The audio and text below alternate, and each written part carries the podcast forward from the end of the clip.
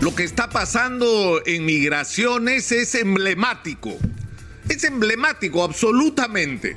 ¿Qué es lo que está pasando? No hay pasaporte, no se ha malogrado una máquina, no hay pasaportes. No hay pasaportes. ¿Cómo nos ha podido ocurrir una cosa así? Muy simple. Esto tiene que ver directamente con las malas decisiones en los nombramientos. Es decir, Migraciones se había convertido en una de las instituciones más eficientes del país, introduciendo nuevas tecnologías, introduciendo control electrónico sobre la actividad de los inspectores, tratando de acelerar el servicio al usuario para que éste no tuviera que pasar por las pesadillas de las colas, contratar oportunamente para que no ocurrieran situaciones como esta. Entonces llega el gobierno del profesor Castillo y para aplicar el modelo Cerrón, porque es el modelo Cerrón el que se está aplicando, ¿qué cosa hizo Cerrón en, Junín? Lo mismo que se está haciendo en el gobierno hoy.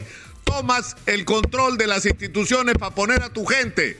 Si están capacitados o no, no importa un carajo, disculpen, la grosería. Porque esa es la indignación que tiene la gente que está tirada en el piso esperando horas de horas y de madrugada para que le den un para ver si le dan un pasaporte y no pierde el viaje que tiene programado. Es decir, las malas decisiones son las que nos ponen en esta situación. ¿Qué cosa es lo que ha pasado acá?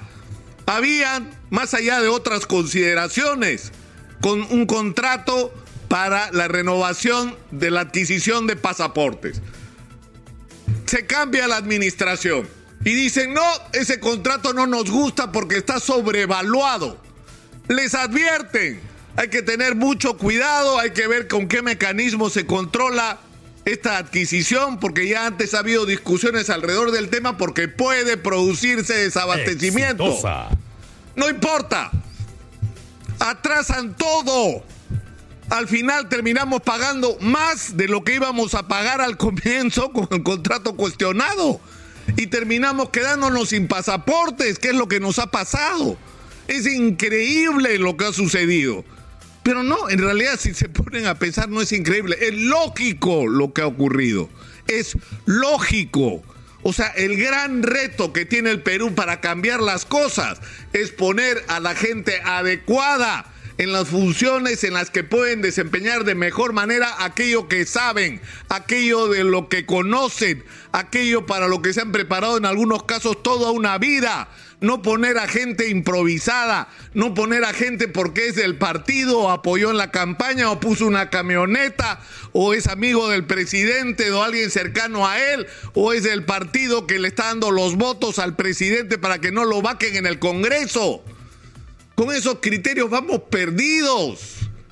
Nos pasan cosas como la de los pasaportes.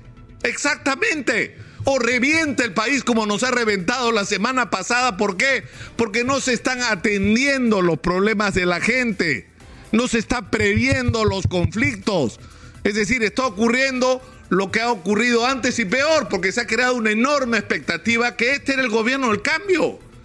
Que este era el gobierno que iba a hacer las cosas diferente que este gobierno iba a manejar todo en función del interés del ciudadano y hoy el ciudadano que quiere un pasaporte está tirado en el piso 10, 12, 14 horas.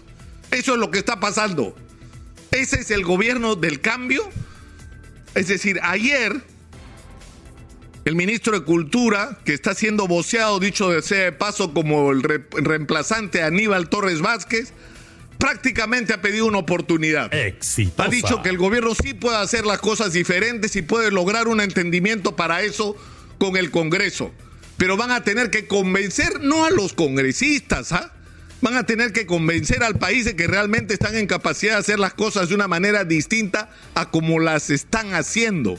Porque, insisto, esto de migraciones es solamente una consecuencia inevitable de las pésimas decisiones en términos de designaciones que están provocando que organismos que funcionaban dejen de funcionar con eficiencia y que estemos en la situación absurda de que teniendo dinero y teniendo tiempo estemos en un punto en el cual no tenemos pasaportes porque alguien hizo mal su trabajo porque alguien no estaba calificado para estar donde está.